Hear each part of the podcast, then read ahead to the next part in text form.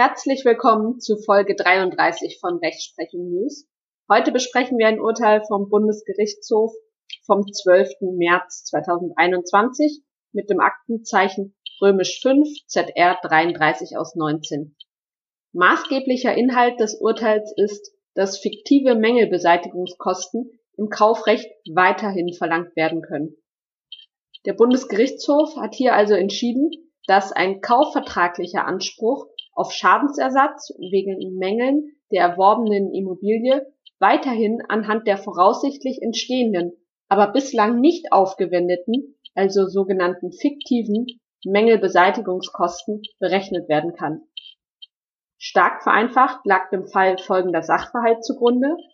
Die Kläger erwarben von dem Beklagten eine Eigentumswohnung für rund 80.000 Euro. Es traten dann Feuchtigkeitsmängel in dem Schlafzimmer der Kläger auf. Die Kläger forderten deshalb den Beklagten unter Fristsetzung zur Beseitigung auf. Dies blieb aber erfolglos. Mit der Klage verlangten die Kläger von den Beklagten unter anderem die Zahlung von voraussichtlichen Mängelbeseitigungskosten ohne Umsatzsteuer in Höhe von rund 8000 Euro. Das Landgericht hat die Beklagten so wie in der Klage beantragt verurteilt. Das Oberlandesgericht hat die Berufung der Beklagten auch zurückgewiesen, also die Verurteilung bestätigt. Die von den beiden Instanzgerichten vorgenommene Bemessung des kaufvertraglichen Schadensersatzanspruchs statt der Leistung gemäß den Paragraphen 437 Nummer 3, 280, 281 Absatz 1 BGB entspricht der gefestigten höchstrichterlichen Rechtsprechung. Danach kann der Käufer im Rahmen des kleinen Schadensersatzes entweder Ausgleich des mangelbedingten Minderwertes oder Ersatz der voraussichtlich erforderlichen Mängelbeseitigungskosten verlangen, wobei es unerheblich ist, ob der Mangel tatsächlich beseitigt wird. Der BGH hatte hier zu entscheiden, ob er an seiner bisherigen Rechtsprechung festhält und die Kläger daher die bloß fiktiven Mängelbeseitigungskosten verlangen können. Vereinzelt wurde nämlich vertreten, dass das inzwischen nicht mehr möglich ist. Es wurde vorgebracht, dass Käufer nur noch den Minderwert verlangen können, wenn sie die Mängel nicht beseitigen. Die Mängelbeseitigungskosten können sie nach dieser Ansicht stattdessen nur verlangen, wenn sie tatsächlich die Mangel behoben haben. Hintergrund dieser Ansicht war eine Entscheidung eines anderen BGH-Senats.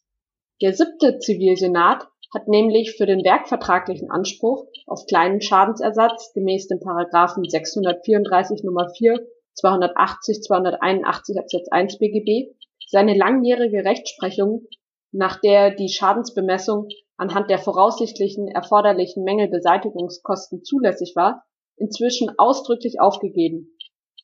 Manche hatten deshalb vertreten, dass für Käufer nun eine Rechtsprechungsänderung auch erfolgen wird der Senat für Werkvertragsrecht hatte seine Abkehr der früheren Rechtsprechung 2018 damit begründet, dass eine Gefahr der Überkompensation besteht, wenn fiktive Mängelbeseitigungskosten verlangt werden können. Nach allgemeinen Schadensrechtsgrundsätzen darf der Besteller eines Werkes aber nicht überkompensiert werden, da im Schadensersatzrecht ein Bereicherungsverbot besteht. Es sollen nur Schäden ausgeglichen werden im Werkrecht besteht die Gefahr, dass durch fiktive Mängelbeseitigungskosten der Besteller mehr Geld erhält, als seinem Schaden entspricht. Werke sind nämlich oft sehr individuell. Zu § 249 Absatz 2 BGB steht diese neue Rechtsprechung des Werkvertragssenats auch nicht im Widerspruch. § 249 Absatz 2 lautet ist wegen Verletzung einer Person oder wegen Beschädigung einer Sache Schadensersatz zu leisten, so kann der Gläubiger statt der Herstellung den dazu erforderlichen Geldbetrag verlangen. Bei der Beschädigung einer Sache schließt der nach Satz 1 erforderliche Geldbetrag die Umsatzsteuer nur mit ein, wenn und soweit sie tatsächlich angefallen ist. Hier liegt aber keine Beschädigung einer Sache vor, weshalb die Regelung für den hier zur Diskussion stehenden Schadensersatzanspruch nicht einschlägig ist. Aufgrund der Möglichkeit, nach § 637 BGB einen Vorschuss zu verlangen, besteht auch keine Notwendigkeit, fiktive Mängelbeseitigungskosten dem Besteller zu gewähren. Die Entscheidung des siebten BGH-Senats lässt sich auf die kaufrechtliche Sachmangelhaftung jedoch nicht übertragen. Das stellt der fünfte Senat nun klar. Insbesondere steht dem Käufer, anders als dem Besteller im Werkvertragsrecht, kein Vorschussanspruch zu. Es wäre aber nicht vertretbar, wenn der Käufer eine Sache die beabsichtigte Mängelbeseitigung vorfinanzieren müsste.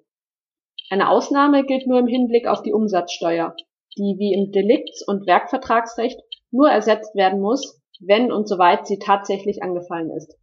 Das ergibt sich aber auch schon aus 249 Absatz 2 Satz 2 BGB. Eine Gefahr der Überkompensation besteht außerhalb des Werkrechts nicht.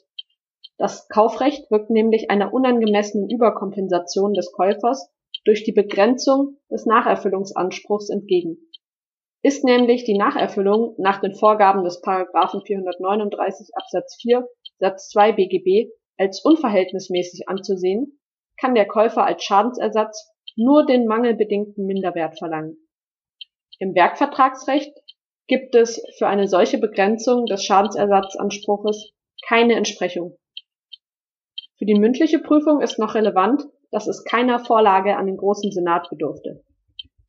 Eine Vorlage an den Großen Senat für Zivilsachen wegen Divergenz, das ist in Paragraph 132 Absatz 2 GVG geregelt, ist nicht mehr erforderlich, nachdem der siebte Zivilsenat auf Anfrage die Begründung seiner Rechtsprechungsänderung im Hinblick auf die Verankerung im Werk- und Architektenvertragsrecht vertieft hat. Insbesondere ist klargestellt worden, dass ein zweckgebundener und abzurechnender Vorfinanzierungsanspruch nicht aus dem allgemeinen Schadensersatzrecht hergeleitet werden kann.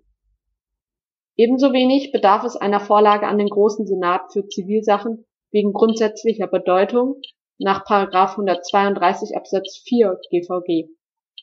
Denn die von dem siebten Zivilsenat vorgenommene Bemessung des kleinen Schadensersatzes statt der Leistung ist angesichts der präzisierteren und nun klaren werkvertraglichen Verankerung nicht auf andere Vertragstypen des besonderen Schuldrechts übertragbar, also insbesondere auch nicht auf das Kaufrecht. Entscheidend für die Bemessung des kleinen Schadensersatzes statt der Leistung ist also die Fallkonstellation und damit die Rechtsnatur des Vertrages, da Kauf- und Werkvertrag in Zukunft unterschiedlich behandelt werden. Bei dem Erwerb gebrauchter Immobilien sind die praktischen Unterschiede zwischen Kauf- und Werkvertragsrecht im Regelfall aber gering.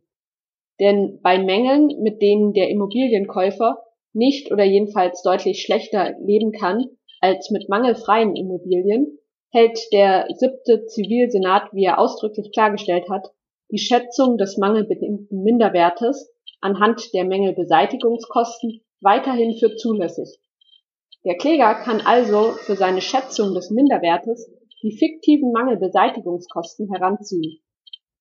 Infolgedessen müssen in solchen Fällen, jedenfalls im Ergebnis, die noch nicht angefallenen Mängelbeseitigungskosten unabhängig von der Rechtsnatur des Vertrages ersetzt werden.